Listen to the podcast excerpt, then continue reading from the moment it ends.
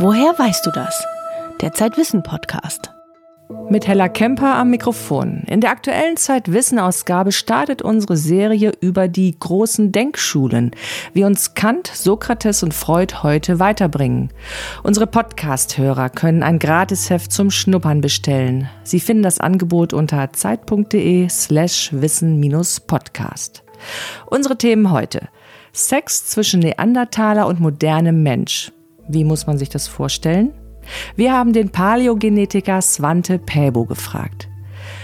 Norwegen plant unter der Nordsee ein Endlager für Europas Treibhausgas. 400.000 Tonnen CO2 im Jahr. Geht das? Und Tipps für ein langes Leben von der Nobelpreisträgerin und Altersforscherin Elizabeth Blackburn. Der Paläogenetiker Svante Päbo beschäftigt sich indirekt mit einem Thema, das die meisten Menschen interessiert. Sex, aber nicht irgendwelcher Sex, sondern die Beziehungen zwischen unterschiedlichen Menschenarten, wie zum Beispiel zwischen dem Neandertaler und dem modernen Menschen. Für seine Forschung bekam er nun in Hamburg den Körperpreis verliehen, der mit beeindruckenden 750.000 Euro dotiert ist. Max, du hast äh, Svante Päbo einen Tag vor der Preisverleihung getroffen. Bevor wir über Sex mit Neandertalern reden, was ist Päbo eigentlich für ein Typ? Päbo ist ja ein Max-Planck-Direktor, also Direktor am Max-Planck-Institut für evolutionäre Anthropologie und äh, ist aber ein sehr lässiger, schlachsiger Typ, kam also jetzt nicht mit Schlips und Kragen, sondern in so einem Art Hawaii-Hemd und setzte sich dahin und plauderte ganz cool. Er ist Schwede, oder? Der kommt ursprünglich aus Schweden, lebt aber schon sehr lange jetzt in Deutschland. Päbo hat eine neue Disziplin mitbegründet, und zwar die Paläogenetik. Was genau ist das, Max? Da stecken zwei Worte drin, also Paleo für alt und Genetik ist bekannt. Es geht darum, dass man mit Hilfe von DNA-Analysen, die man erst mühsam extrahieren muss aus so archäologischen Funden, Knochen, Backenzähne, dass man mit Hilfe dieser DNA-Analysen äh, feststellt, wie Menschen untereinander verwandt sind zum Beispiel. Das macht er. Also welche Verwandtschaften gibt es zwischen unterschiedlichen Menschenarten? Es gibt eine ganz schöne Anekdote, wie Pebo als, ich glaube, 23-jähriger Student in die DDR fährt von Schweden aus und dort ins Pergamon-Museum geht und an mumifizierten Leichen kleine Gewebeproben entnehmen kann. Und die analysiert er dann auch. Und das ist so die erste, eine der ersten Erbgutanalysen von so altem Material. Als das dann in Nature publiziert wurde, gab es ziemlichen Ärger auch in diesem Museum mit der Stasi. Okay, aber jetzt lass uns über Sex reden. Wer hatte eigentlich was mit wem? Das ist eine etwas komplizierte Geschichte. Also du weißt ja aus der Archäologie, dass äh, der moderne Mensch, Homo sapiens und andere Menschenarten zur selben Zeit den Nahen Osten bevölkerten, aber auch äh, Europa und Asien. Und äh, unsere prominentesten Verwandten, das sind ja die Neandertaler, gab aber auch sogenannte äh, Denisova-Menschen. Ja, da hat man Funde aus der Denisova-Höhle in Sibirien. Die spannende Frage ist natürlich, ob diese unterschiedlichen Homo-Arten Kontakt miteinander hatten. So, bevor man das Neandertalgenom hatte, glaubten die Mehrheit der Paläontologen, dass der moderne Mensch aus Afrika gekommen ist und hat Neandertaler und andere jetzt ausgestorbene Menschenformen ersetzt, ohne jede Mischung. Das hieße, wir hätten keine genetischen Spuren in uns heute von den Neandertalern. Dann in 2010, wenn wir die erste Version des Neandertals genommen hatten, haben wir dann entdeckt, dass alle Menschen außerhalb Afrika tragen so zwischen 1 und 2 Prozent ihrer Erbgut von den Neandertalern. So man hat sich gemischt. Okay, also habe ich in meiner DNA 1 bis 2 Prozent Neandertaler-Gene. Genau. Das heißt, Neandertaler und moderner Mensch hatten Sex. Dreimal die Woche? Ja, das bleibt jetzt allein deiner Fantasie überlassen. Man weiß nur, dass nicht nur unsere Art Homo sapiens und der Neandertaler eine Beziehung hatten zwischenzeitlich, sondern auch der Neandertaler und der Denisova-Mensch. Also das war jedenfalls die Meldung, die vor kurzem erst die Runde machte. Vor kurzem sind wir dann über ein kleines Knochen gestolpert in der Denisova-Höhle in Sibirien. Eine Frau, die mindestens 13 Jahre alt war, wo die das Genom dann gezeigt hat, zu unserer großen Überraschung, dass die Mutter war Neandertalerin und der Vater Denisova, Mensch. So da hatten wir dann einen sehr direkten Hinweis auf eine Mischung. Wir haben die sogar fast in flagranti erwischt, sozusagen. Ich weiß nicht genau, wie man es sehen kann, aber die Forscher können aus den DNA-Analysen tatsächlich auch erkennen, ob du nun äh, Eltern hast als äh, unterschiedliche Homoarten, Großeltern oder sogar noch frühere Generationen. Das heißt, ich kann auch Denisova-Mensch in meiner DNA haben? Ja, das haben wir äh, Svante Pebo auch gefragt, denn tatsächlich ist es so, dass in dieser sibirischen Höhle Knochen gefunden wurden von Denisova-Mensch, von Neandertaler und von Homo sapiens. Also nicht in dieser Höhle haben wir keine solche Hinweise, vielleicht kommt das noch. So, wir haben eigentlich nur drei moderne Menschen die alt genug äh, sind, dass die lebten zu einer Zeit, wo es Neandertaler noch gab. Eine von diesen haben dann einen nahen Verwandten Neandertaler. Und unter sechs Individuen, die wir in der Nisova-Höhle studiert haben, gibt es dann eine direkte Nachkommen von Neandertalern und äh, den Nisovanern. So, es bahnt sich langsam das Bild an, dass man hat sich eigentlich sehr gerne miteinander gemischt, wenn man aufeinander getroffen sind. Gab es wenig Vorurteile damals. Aber man hat sich wahrscheinlich nicht sehr oft getroffen, weil es waren wenige Individuen, riesige äh, geografische Gebiete nicht. Und wir sehen ja, dass Neandertaler, moderne Menschen zum Beispiel, trotzdem sehr verschiedene Populationen sind dass diese beiden Menschenarten jetzt keine Vorurteile gegeneinander hegten, das ist natürlich ein bisschen Spekulation. Von ein paar Backenzähnen oder Knochenfragmenten kann man das nicht ablesen. Sicher ist nur, dass nur eine Art überlebt hat, wie wir heute wissen, nämlich wir. Und äh, da stellt sich natürlich die Frage, hat Homo sapiens vielleicht mit den anderen nicht nur geschlafen, sondern hat er sie vielleicht sogar ausgerottet? Man weiß ja nicht, was passiert ist. Äh, vielleicht werden wir mehr darüber lernen in der Zukunft wenn wir mehr solche Fundstätte wie die Niswa-Höhle haben. Die meisten Hinweisen ist eigentlich schon, dass wenn der moderne Mensch auftaucht in einem Gebiet, dann verschwinden ziemlich rasch die Neandertaler. Natürlich, wenn man sozusagen über ganz Eurasien sich anschaut, hat man sich dann über 10.000 Jahre überlappt, aber wahrscheinlich nicht lange an demselben Platz. Aber wenn wir jetzt so viele Individuen finden, die rezente Mischungen sind zwischen den Gruppen, denke ich, dass das Bild sich ein Teil der Geschichte mindestens sein kann, dass die Neandertaler einfach in den modernen Menschen aufgegangen sind. Die leben weiter in Leuten heutzutage sozusagen. Die meisten Leute in Europa tragen dann ungefähr 2% ihrer Erbgut von den Neandertalern. Wenn wir von Mensch zu Mensch springen, weil die manchen Menschen dann unterschiedliche Teile des Neandertalgenoms tragen, können wir ungefähr die Hälfte des Neandertalgenoms sozusagen zusammenpuzzeln zwischen Leuten heute. Wow, also das hat mich am meisten überrascht in dem Interview mit Svante Pebo. Du hast 1 bis 2 Prozent Neandertaler-Gene äh, in dir, Heller. Ich habe 1 bis 2 Prozent, aber jeder, zumindest Europäer und, und äh, Asiaten, jeder hat andere Neandertaler-Gene. Das heißt, erst wenn du alle zusammennimmst, dann findest du 50 Prozent des Neandertaler-Erbguts in uns allen verstreut. Aber was, was sind das für Gene? Also was machen die? Beeinflussen die zum Beispiel, wie ich aussehe?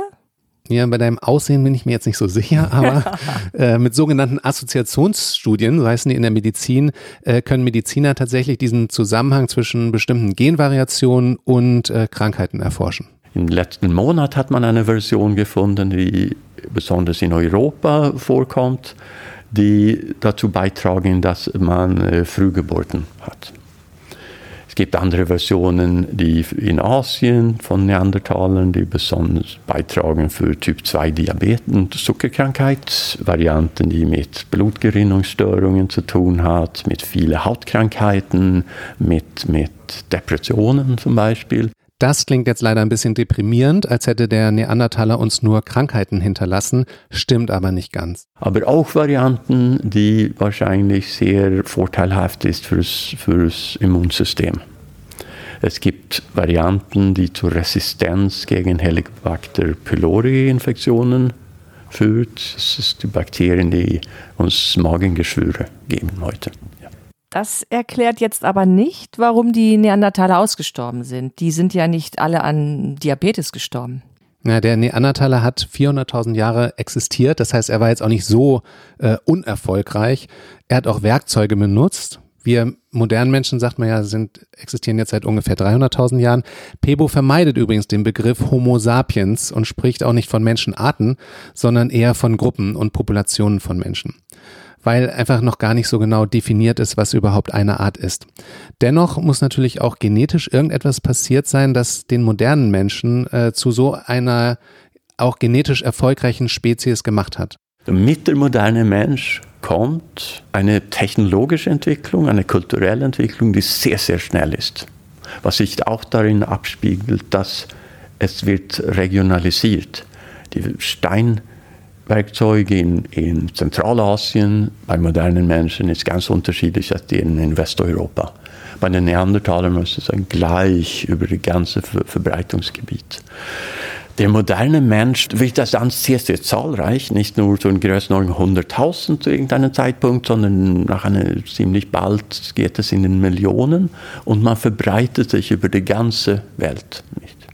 Mit vielleicht einer einzigen Ausnahme, ist der moderne Mensch der erste Menschenform, die systematisch äh, Meeren überquert, wenn man Land nicht auf der anderen Seite sieht. So manchmal sage ich, der, der moderne Mensch war gar nicht der kluge Mensch, es war der verrückte Mensch. Man muss schon verrückt sein, um da rauszusegeln auf den Pazifik und nicht wissen, was das da Land gibt. Sowas hat die Neandertaler und alle anderen Menschenformen, die vorher gab, gar nicht getan. Homo sapiens heißt kluger Mensch. Und was wäre dann der verrückte Mensch? Mm, ich hatte nur drei Jahre Latein, aber es müsste sowas sein wie Homo insanus. Weißt du eigentlich, äh, was Svante Pääbo mit dem vielen Preisgeld machen will? Ja, typisch Wissenschaftler. Er kauft keinen Ferrari oder meinetwegen Volvo, sondern er steckt sein Geld in die Forschung. Kann aber auch sein, dass es von den Statuten der Körperstiftung so vorgeschrieben wird. Ich weiß es nicht genau. Gut, vielen Dank, Max, für das Gespräch. Der moderne Mensch hat aber nicht nur Werkzeuge erfunden, sondern auch Dinge wie die Apple Watch, SUVs oder die Regendusche fürs Badezimmer. Was sagen solche Gegenstände eigentlich über uns aus? Darüber haben wir mit dem Designer Friedrich von Boris gesprochen. Sieben Erkenntnisse über sieben Gegenstände im aktuellen Zeitwissen Magazin. Woher weißt du das? wird unterstützt vom Rowold Verlag, der interessierten Lesern mit einem einzigartigen Buch auf schönste Weise ihre Zeit stehlen möchte. Die Ordnung der Zeit vom Physiker und Bestsellerautor Carlo Rovelli bringt den Lesern auf unterhaltsame, erzählerisch packende Art nahe, wie Zeit wirklich funktioniert. Er geht der Frage nach, ob Zeit wirklich real ist oder nur ein nützliches Maß für Veränderungen. Seit Stephen Hawkings Eine kurze Geschichte der Zeit gab es keine so geniale Integration von Physik und Philosophie. Die Ordnung der Zeit von Carlo Rovelli wird ihre Wahrnehmung der Realität verändern. Im Oktober wird der Weltklimarat ein Sondergutachten veröffentlichen. Das Thema, was muss geschehen, damit die Erde sich nicht um mehr als anderthalb Grad erwärmt? Es reicht nicht, dass die Menschheit einfach nur weniger CO2 in die Luft bläst. Sie müsste auch große Mengen CO2 einsammeln und unterirdisch bunkern. Norwegen hat einen Plan. Die Regierung will unter der Nordsee riesige Endlager für Treibhausgase einrichten. Dort, wo jetzt noch Öl und Gas gefördert werden. Dirk Asendorf hat sich das Pilotprojekt angesehen. Am Ufer des idyllischen Langesundfjords im Süden von Norwegen. Gut versteckt in einer engen Bucht steht das größte Zementwerk des Landes. Wall Street nennen die Mitarbeiter die Betriebsstraße, die zum werkseigenen Hafen hinunterführt. Denn rechts und links davon ragen hohe Silos, das Mahlwerk und der Kalkofen wie Wolkenkratzer in den Himmel. Hier wird bei weit über 1000 Grad Kalkstein in Zement verwandelt. Dabei entsteht sehr viel CO2. Per Breivik leitet die Abteilung für Nachhaltigkeit bei Heidelberg Zement in Oslo, dem Mutterkonzern des norwegischen Werks. You have two sources for the CO2. Fuel is used to warm up the Für das CO2 gibt es zwei Quellen. Einmal den Brennstoff, den wir brauchen, um das Kalksteinmehl zu erhitzen. Und dann wird dabei der Kalk in Calciumoxid und CO2 gespalten. 1,5 Tonnen Kalksteinmehl setzen eine halbe Tonne CO2 frei. Und das ist unser Problem, denn es ist technisch unvermeidbar. So half a ton per ton is emitted CO2. And that's our problem because it's unavoidable. Die Zementindustrie ist einer der größten Klimasünder. Weltweit ist sie für rund 5% aller Treibhausgase verantwortlich. Das entspricht den Emissionen des gesamten Flugverkehrs.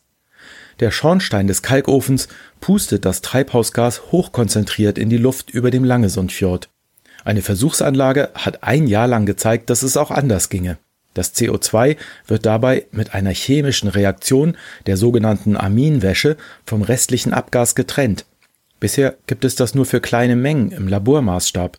Jetzt hat das Parlament in Oslo das technische Konzept für eine 300 Millionen Euro teure Großanlage für das Zementwerk in Auftrag gegeben.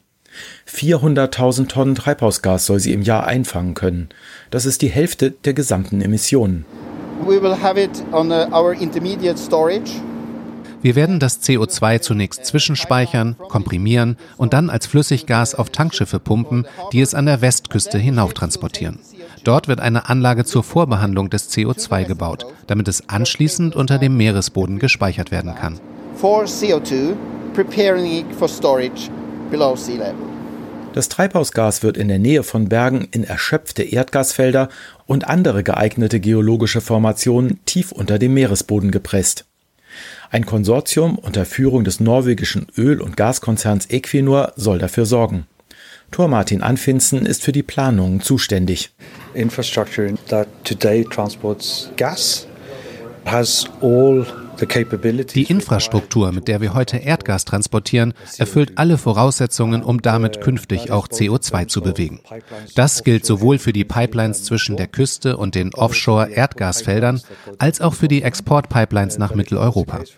Wenn es ein Geschäftsmodell dafür gäbe, könnten wir sie in CO2-Pipelines umwandeln. Wenn die europäische Energiewende das, was heute noch als Gefahr gesehen wird, in eine Chance verwandelt, dann hätte unsere Industrie sehr kreative Angebote zu bieten. Das mehrheitlich staatliche Unternehmen wittert bereits ein riesiges neues Geschäftsfeld in dem CCS genannten Verfahren. Die Abkürzung steht für Carbon Capture and Storage, also Kohlenstoffabtrennung und Speicherung. Norwegens rechtsliberale Regierung steht voll dahinter. Öl- und Energieminister Terje Søviknes glaubt, dass Norwegen Europas Treibhausgase über Jahrzehnte entsorgen könnte. The capacity in this storage facility will be much bigger than Schon die Kapazität der ersten Speicher wird viel größer sein, als wir es für unser Demonstrationsprojekt brauchen. Also wird sich hoffentlich die Möglichkeit bieten, auch CO2 aus anderen europäischen Ländern rund um die Nordsee dort entzulagern. Noch besser wäre es, wenn wir damit weitere Projekte anstoßen würden, nicht nur in Europa, sondern weltweit. Denn nach 2030 werden wir CCS in großem Umfang brauchen, um die Ziele des Pariser Klimavertrags zu erreichen. Tatsächlich lässt sich das in Paris beschlossene Ziel, die Erderwärmung auf höchstens zwei Grad zu begrenzen, ohne CCS praktisch nicht verwirklichen. Der Weltklimarat IPCC geht davon aus, dass der Atmosphäre bis zum Ende des Jahrhunderts insgesamt 500 Milliarden Tonnen CO2 entzogen werden müssen. Das ist mehr, als die Welt gegenwärtig in einem Jahrzehnt ausstößt. Doch in Deutschland wurden Erforschung und Entwicklung der CCS-Technik schon 2012 auf Druck von Bürgerinitiativen und Umweltorganisationen praktisch beendet. In Norwegen ist die Lage ganz anders, denn unsere Speichermöglichkeiten befinden sich weit draußen unter dem Meeresboden der Nordsee. Bei uns ist das überhaupt nicht umstritten. Schon vor über zehn Jahren hatte Norwegen ein milliardenschweres Förderprogramm für die CCS-Technik aufgelegt. Vom damaligen Ministerpräsidenten Jens Stoltenberg stolz als Norwegens Mondlandung gefeiert. 2013 musste es wieder eingestellt werden. Der Fehler damals, es sollte CO2 aus Kohlekraftwerken abgetrennt und gespeichert werden. Doch das hätte den klimapolitisch notwendigen Kohleausstieg nur noch weiter verzögert. Entsprechend unpopulär war die Technik. Diesmal lautet das Motto etwas bescheidener Polarlichtprojekt. Und der Fokus liegt auf den Industrieabgasen, die auch mit 100 Prozent erneuerbarer Energie noch entstehen werden. So wie im größten Zementwerk des Landes. Per Breivik will den Klimakiller zur Vorzeigefabrik umbauen.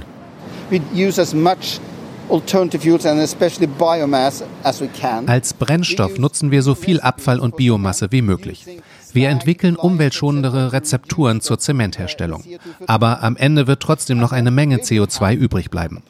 Wenn wir es schaffen, die aus dem Verkehr zu ziehen, dann wird unser Zement tatsächlich fast klimaneutral. Es ist möglich, dass wir bis 2030 diese Nullvision erreichen. It's possible to reach this zero vision by 2030. Norwegen legt CO2-Lager in der Nordsee an. Ein Beitrag von Dirk Asendorf. In der aktuellen Zeit-Wissen-Ausgabe haben wir ein Gespräch mit Jia Shen geführt. Sie ist Professorin für Umweltsensorik an der TU München. Dort untersucht sie mit einer neuen Messmethode die Luft in der Großstadt. Das ist relevant für alle Städte, in denen jetzt über Fahrverbote gestritten wird. Warum auch das Oktoberfest bestimmte Schadstoffe imitiert, erklärt Jia Shen im großen Zeitwissengespräch im aktuellen Heft.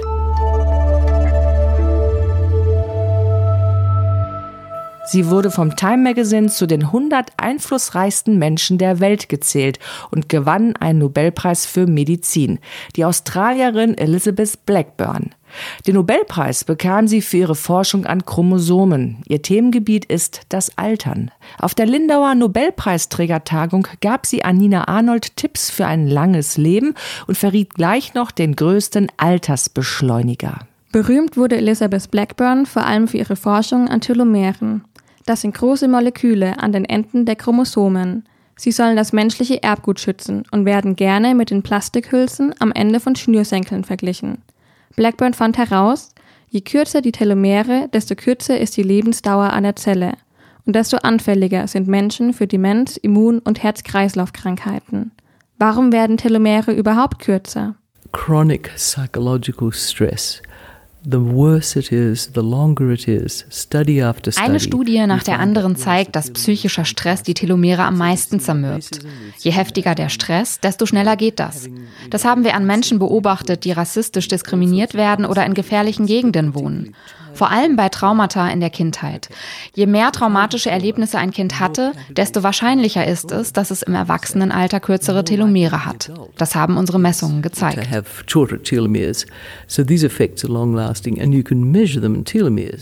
Die gute Nachricht ist, dass man aktiv dazu beitragen kann, die Telomere zu schützen. So it turns out exercise, even small amounts of exercise per day are predictive very, uh, of better maintenance.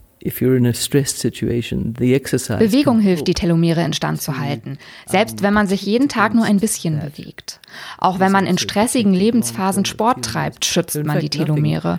Und die mediterrane Ernährung hat eine positive Langzeitwirkung, genauso wie ausreichend Schlaf. Das sind alles Dinge, von denen wir sowieso schon wussten, dass sie gesund sind.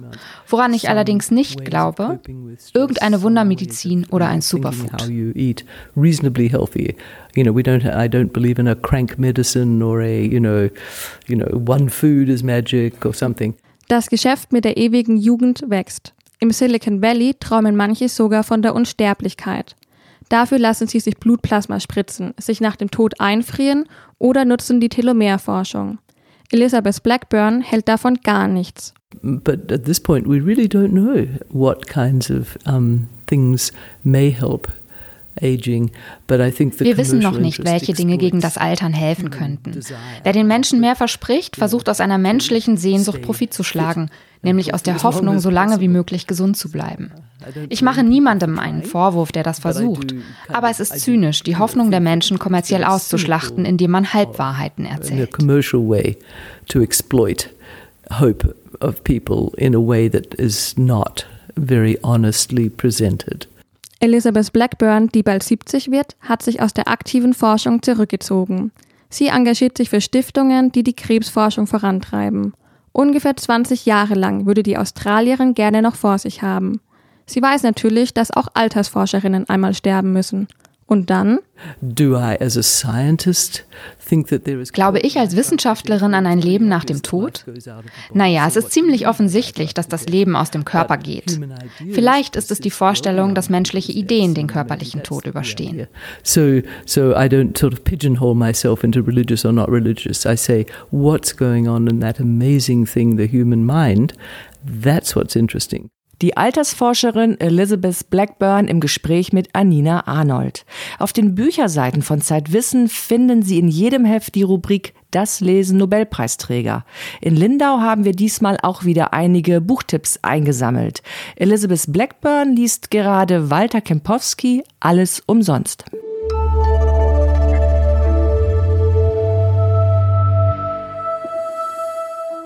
Weitere Themen im aktuellen Zeitwissenheft. Häuser für alle. Es gibt in Deutschland zu wenige bezahlbare Wohnungen. Was dagegen getan werden muss.